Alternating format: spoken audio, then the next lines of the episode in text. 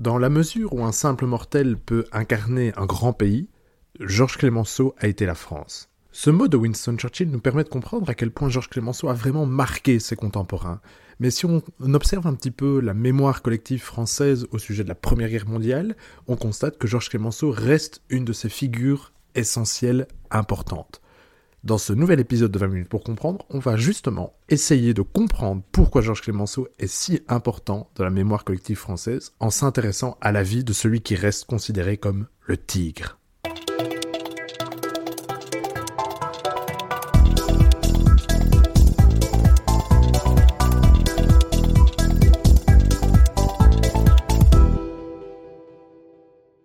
Georges Clémenceau naît le 28 septembre 1841 au sein d'une famille issue de la noblesse vendéenne traditionnelle. Ses parents, et en particulier son père, vont avoir une influence déterminante sur sa vie, en particulier les convictions républicaines du paternel. Attardons-nous sur ce concept essentiel. Qu'est-ce que c'est qu'être républicain? Je l'ai dit, on est au début, de la première moitié du XIXe siècle, et être en faveur de la République signifie qu'on est dans une famille qui est en faveur, qui est pour les idées portées par la Révolution française. Plusieurs éléments intéressants et capitaux sont à dire à ce sujet pour bien comprendre la personnalité de Georges Clemenceau. D'abord, je vous l'ai dit, il naît en Vendée. La Vendée, c'est donc une région de l'ouest de la France qui a été fortement marquée par cette révolution française. En effet, à partir globalement de 1793 à 1796, donc bonjour à nos amis françaises, euh, vous entendez qu'on dit 90 et pas 90 en Belgique, euh, avec quelques soubresauts par la suite, la Vendée va être cassée, divisée, scindée en deux entre les partisans de la Révolution française et ses opposants. Alors le contexte, ce qui va vraiment motiver l'insurrection, c'est celui de la levée en masse. Donc en gros, la révolution est menacée. On décide donc la mobilisation générale des citoyens de la République, donc pour protéger les acquis de la révolution. En Vendée, on va avoir des personnes qui vont s'opposer à cette révolution. Ce sont les Blancs, qui sont plutôt royalistes, contre les Bleus, qui, eux, sont en faveur de cette révolution. Les Blancs seront sévèrement réprimés dans le contexte de la terreur. C'est un régime, un état d'exception, qui a comme objectif de tuer dans l'œuf toutes les menaces à la révolution. Et donc, on voit que ça reste vraiment un élément essentiel dans la mémoire collective vendéenne, également un sujet très complexe dont on ne fait qu'esquisser le pourtour ici. Ce que je veux que vous compreniez, c'est que donc, être républicain en Vendée, ce n'est pas neutre, c'est une terre qui reste fortement marquée par cette histoire. On est, à la naissance de Georges Clemenceau, moins de 50 ans après ces répressions. Alors ensuite, faisons rapidement un petit cours d'histoire constitutionnelle. Vous êtes probablement au courant que le régime en vigueur en France aujourd'hui est celui de la Ve République. On a donc eu cinq républiques. La première naît de l'abolition de la monarchie en 1792, et il s'agit d'une période assez complexe. Euh, je vous recommande là de lire ou de regarder des reportages sur la Révolution française. Mais cette première république, elle couvre les périodes dites de la Convention, du Directoire et du Consulat. En gros, c'est de la fin de la monarchie à l'Empire, l'Empire n'étant pas compris bien entendu comme la Première République. L'Empire, c'est donc le régime de Napoléon, qui se termine en 1815. On a alors le régime de la Restauration, il s'agit de la restauration de la monarchie, qui va être assouplie par la monarchie de juillet jusqu'en 1848, année au cours de laquelle Louis-Philippe sera renversé. Eh bien, en gros, pourquoi? Ben, On a à nouveau des bouleversements sociaux qui naissent notamment du fait de l'industrialisation. On va avoir des barricades en 1848 qui vont faire en sorte qu'il va quitter le pouvoir. On instaure la Deuxième République. Le premier président de cette Deuxième République, c'est Louis-Napoléon Bonaparte. Celui-ci va proclamer le Second Empire qui durera jusqu'en 1870, année au cours de laquelle naît la Troisième République, dans laquelle évoluera notre Georges Clémenceau. Ce que vous devez comprendre de cette succession de dates et de régimes, c'est que Clémenceau naît dans une période de bouillonnement politique, à sa naissance, on est donc dans la monarchie de juillet, puis on va avoir la Seconde République, puis un Second Empire contre lequel va s'opposer son père, puisqu'il est républicain. Mais dans son jeune âge, la mouche de la politique n'a pas encore véritablement piqué Georges Clémenceau, qui va plutôt, en 1858, suivre les traces de son père. Il a alors 17 ans lorsqu'il va quitter sa Vendée natale pour aller à Nantes, étudier la médecine, où il s'avère un assez mauvais élève, à l'humour assez potache, et qui sera souvent convoqué pour des raisons de discipline. Il va poursuivre sa médecine à Paris, où il rencontre notamment Claude Monet, et dans les volutes du quartier latin, il va commencer à lancer un journal, ce sera important dans sa vie, qu'on appelle Le Travail, hein, c'est un hebdomadaire, qui a comme objectif de lutter contre la censure qui règne alors sous le, le régime de Louis-Napoléon Bonaparte, sous le régime donc du Second Empire. Le journal ne va pas durer très longtemps, et je vous passe les détails de sa vie estudiantine, pour plutôt vous parler de son entrée en politique, car celle-ci se fait dans une période difficile pour la France. On est dans la guerre de 1870 qui oppose donc le Second Empire de Louis-Napoléon Bonaparte à la Prusse de Otto von Bismarck qui est en train d'achever, de parachever son processus d'unification. Je conscience qu'il s'agit d'une période peu connue, dites-vous simplement que les troupes françaises sont défaites à Sedan, la guerre continue, mais le régime du Second Empire euh, s'effondre, on a la proclamation de la Troisième République en septembre 1870. Et donc, ben, on est dans un tout nouveau régime, c'est la guerre, et il faut commencer à remplir toute une série de postes politiques de républicains. Grâce au contact du père de Georges Clémenceau, celui-ci sera nommé maire du 18e arrondissement de Paris. C'est entre autres le quartier de Montmartre. Pour ceux qui ont déjà visité Paris, vous avez comme ça une idée d'où ça se trouve. La période n'est toutefois pas aisée, puisque au 17 septembre 1870, donc presque concomitamment à la nomination de Georges Clemenceau au, poste de maire, les troupes prussiennes encerclent Paris. Je vous ai dit, c'est la guerre. Et Clémenceau n'est pas un partisan de l'apaisement. Il rejette les efforts du gouvernement d'Adolphe Thiers, qui est réfugié à Paris, dans leur négociation avec Otto von Bismarck. L'agitation monte et des soulèvements commencent à secouer la capitale française. Entre-temps, Georges Clémenceau devient député. Et il va donc essaie d'adopter une, position un peu plus modérée en appelant la population parisienne au calme. On est alors en mars 1871, mais rien n'y fait. La révolte gronde et bien vite éclate la commune de Paris. L'objectif est double, les revendications de cette commune sont doubles, si je puis me permettre de les synthétiser ici. Un, on veut le départ des Allemands, qui à l'époque sont devenus les Allemands, puisque le Reich est proclamé en janvier 1871. La seconde revendication, elle est politique, on veut une démocratie directe et non représentative. Clémenceau soutient les revendications de la commune, mais il œuvre à éviter les mouvements de foule et la violence. On est ici dans les tumultes dans les premiers mois de la Troisième République, qui, une fois qu'elle se sera stabilisée, verra comme une de ses figures de proue, une des personnalités politiques les plus importantes de cette époque, ce Georges Clémenceau, qui est l'objet de notre épisode. En effet, il va devenir vraiment la figure de proue, le leader du parti radical, qu'on peut étiqueter, mutatis mutandis, comme étant d'extrême gauche. Pour de nombreux auteurs et contemporains, Clémenceau est probablement un des meilleurs orateurs de cette Troisième République, et en tant qu'homme de gauche et d'extrême gauche, de radical de gauche, il est à la pointe du combat pour l'égalité. Il va notamment plaider pour la retraite des ouvriers, pour la journée de 8 heures, pour un impôt sur le revenu, pour une séparation entre l'Église et l'État. Profondément laïque. Ça veut dire qu'il estime que la religion n'a rien à faire dans le politique. Et on se rappelle beaucoup de lui également dans sa lutte contre Jules Ferry. Alors peut-être que vous connaissez Jules Ferry parce qu'il a laissé son nom à beaucoup d'écoles en France, mais il faut savoir que Jules Ferry était aussi un artisan du racisme colonial.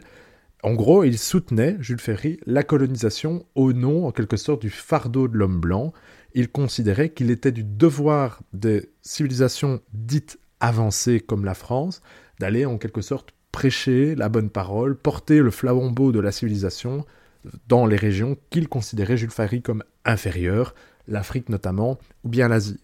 Clémenceau va véritablement, et à ce sujet il est vraiment novateur, s'opposer à cette rhétorique de, de civilisation inférieure aux autres, en disant notamment que il a étudié, il a bien vu de près que pour les Allemands de 1870-71, les Français étaient une race inférieure, et que donc il considérait que c'était en fait une rhétorique qui était vaine, fausse, mensongère et extrêmement problématique. Apportons tout de même une petite nuance à cette image d'un Clémenceau progressiste. Il faut savoir que son rapport aux femmes reste assez marqué par son siècle. Il considère notamment qu'elle doit rester à la maison et donc il est contre le droit de vote aux femmes. Alors je vous l'ai dit, Clémenceau c'est vraiment une force rhétorique, il a un talent d'improvisation et un sens de la répartie redoutable, et ceux-ci vont commencer à lui donner son premier surnom, qu'on on va l'appeler le tombeur des ministères. Pourquoi Eh bien parce que la Troisième République, c'est un régime parlementaire. Ça veut dire qu'on a un président de la République, oui, on a un président du Conseil, qui est donc en quelque sorte un Premier ministre, mais en fait, ils n'ont pas véritablement de majorité au Parlement. Ces majorités sont mouvantes, et donc un bon orateur peut récolter autour de lui une majorité pour faire tomber un ministre. Ça va arriver à de très nombreuses reprises. Georges Clemenceau va donc se faire beaucoup d'ennemis qui vont se voir privés de leur ministère à cause d'un discours un peu flamboyant, attirant les contradictions de leur bilan, ou bien simplement un discours mu par une certaine forme de méchanceté, car Clémenceau n'était pas un saint, vous vous en doutez. Le problème, c'est que ça va finir par énerver ses collègues, ses homologues parlementaires, qui vont finir par l'entacher dans une affaire qu'on appelle le scandale de Panama. C'est une affaire un petit peu complexe, dites-vous simplement qu'on essaye de creuser le canal de Panama en Amérique latine, grâce à une société, qui est d'ailleurs créée par Ferdinand de Lesseps, cette société va se retrouver entachée dans un scandale, dans une fraude qui est un peu similaire à celle, à l'affaire dite des emprunts russes dans les années 20. Et alors on ne sait pas tout à fait si Clémenceau était véritablement lié à cette fraude ou pas, mais il est clair que des accusations et des preuves, certaines d'ailleurs fausses, vont être montées en épingle.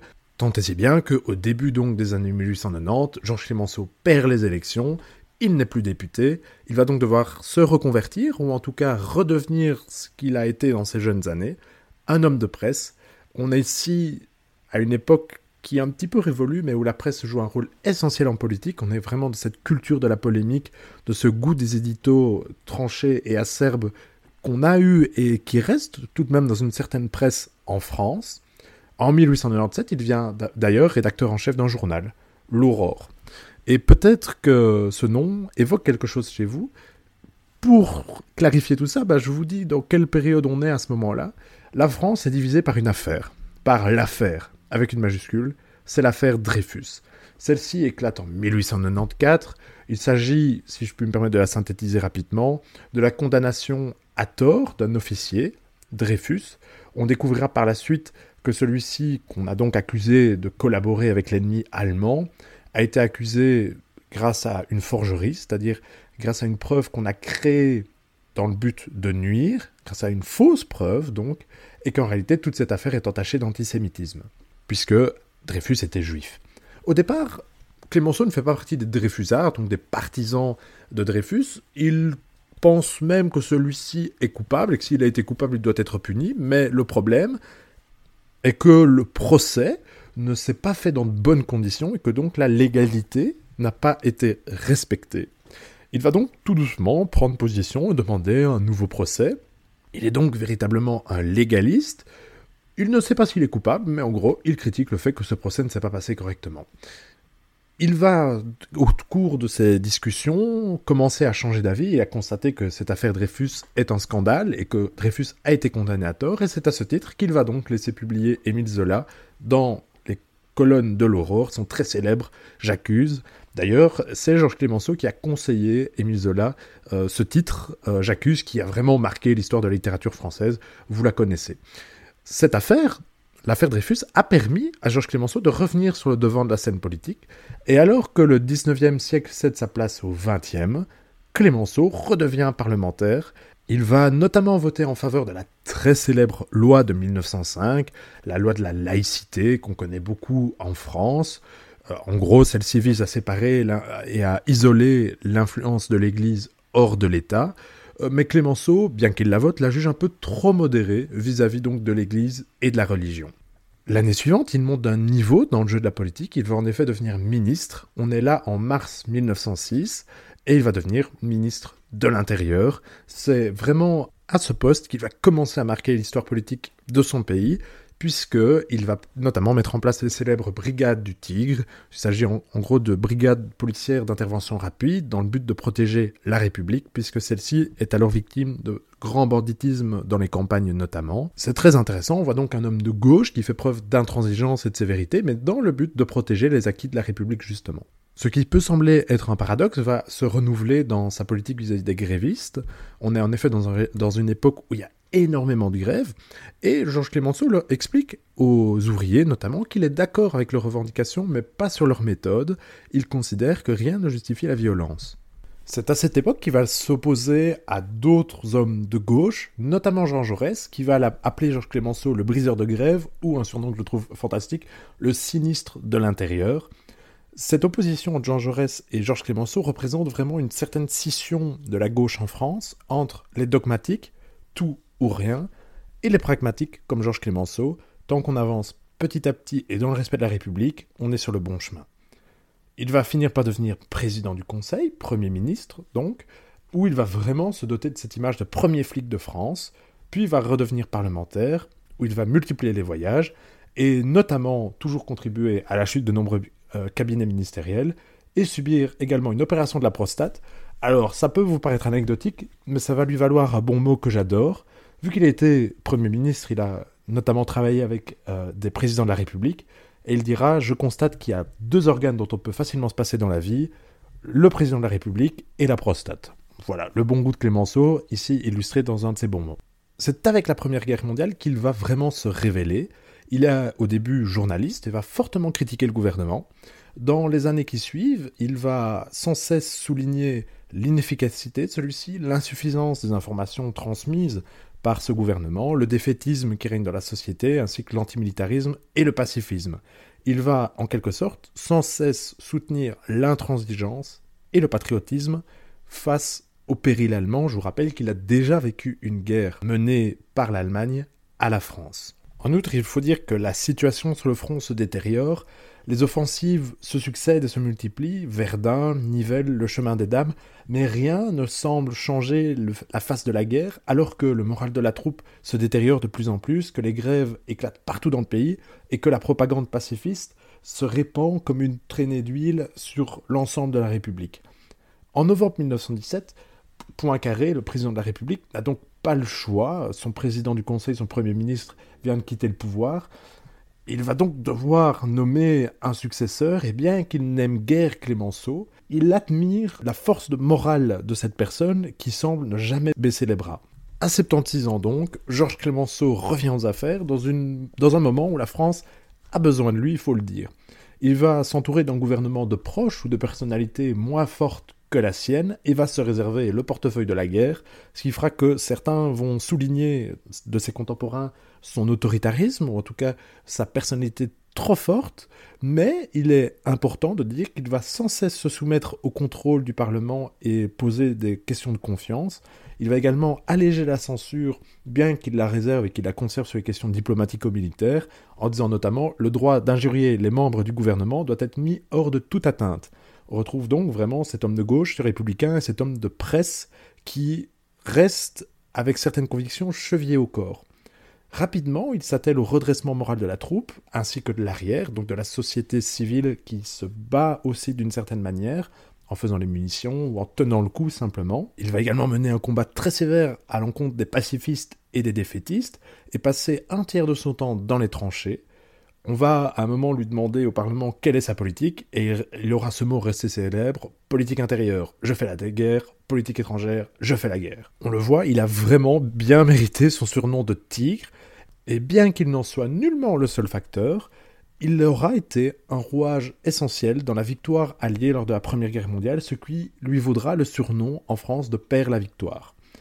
Il lui reste toutefois encore un combat à gagner, c'est la paix, c'est lui qui va représenter la France dans les négociations de Versailles, au sujet desquelles nous avons fait un épisode avec Sylvain Sherman, dont je vous recommande la lecture. Les priorités de Georges Clemenceau à Versailles sont triples. Il s'agit de réintégrer l'Alsace-Lorraine, obtenir des réparations de l'Allemagne et sécuriser une bonne fois pour toutes la frontière franco-allemande. Au cours des négociations, Georges Clemenceau sera cible d'un attentat au pistolet. Son agresseur revoit en lui pas le père la victoire, mais le briseur de grève, il va être atteint de trois balles, dont une près de la horte qui ne sera jamais extraite. Mais rien n'y fait. Le tigre est increvable, véritablement. Il retourne aux affaires après seulement six jours et après de 80 ans. Si en France il est donc connu comme ce père la victoire, je pense qu'il a à l'étranger l'image d'un homme intransigeant lors de ces négociations de Versailles, et il a en effet mené une politique très très dure à l'égard de l'Allemagne, il ne s'agit pas de la nuancer ici, mais je rappelle qu'il a subi, il a vécu lui-même deux offensives allemandes, et d'ailleurs, la droite du Parlement le jugera trop laxiste à l'égard de ce qu'on appelle encore l'ennemi héréditaire. Il n'empêche que sa politique sera soutenue par une majorité de l'opinion française, mais on constate, et ça c'est clair, qu'elle est imprégnée de revanchisme et par une volonté de casser, de faire payer l'Allemagne. Dans sa biographie dont je vous recommande la lecture, la biographie de Georges Clemenceau, Michel Winock écrit qu'en fait il se montre flexible, mais intransigeant au sujet des intérêts de la France et du sort de l'Allemagne. Il va toutefois s'opposer au maréchal Foch qui réclame l'annexion de la Rhénanie, et là Clémenceau n'accepte pas, pour vous montrer qu'il n'est pas aussi tyrannique que ce qu'on pourrait dire, car il reste avec le principe du droit des peuples à disposer d'eux-mêmes chevillé au corps, et il reste opposé à toute forme de colonialisme. Il n'empêche, c'est la droite qui l'emporte aux élections de 1919. Georges Clémenceau va donc quitter les affaires. Il tente de déposer sa candidature au poste de président de la République, mais au vu de l'hostilité de la gauche et de la droite autour de sa personne, par sa manière, par sa personnalité vraiment assez forte, son caractère dominateur, qui prend rapidement les autres pour des imbéciles, et son goût du bon mot, vont faire qu'en fait tout le monde a envie qu'il se barre. Il va alors se retirer, prendre sa retraite en quelque sorte, notamment publier une somme philosophique assez impressionnante qui touche à tous les sujets, Au soir de la pensée, avant de lui aussi s'éteindre avec un enterrement discret. Il a dit qu'à son enterrement, il ne voulait que l'indispensable, c'est-à-dire lui-même. Ainsi s'achève donc la vie complexe riche et dont il faut apporter plein de nuances à tous les niveaux de Georges Clémenceau. J'espère vraiment vous en avoir fourni les principales clés, vous avoir peut-être donné envie de vous intéresser plus avant à sa personnalité. Je vous invite notamment à lire la biographie qu'en a fait Michel Winock et surtout à vous abonner et à partager cet épisode pour être toujours au courant d'un nouveau contenu sur notre chaîne 20 minutes pour comprendre. C'était Vincent Gabriel, prenez bien soin de vous et à très bientôt pour de nouvelles aventures. Au revoir.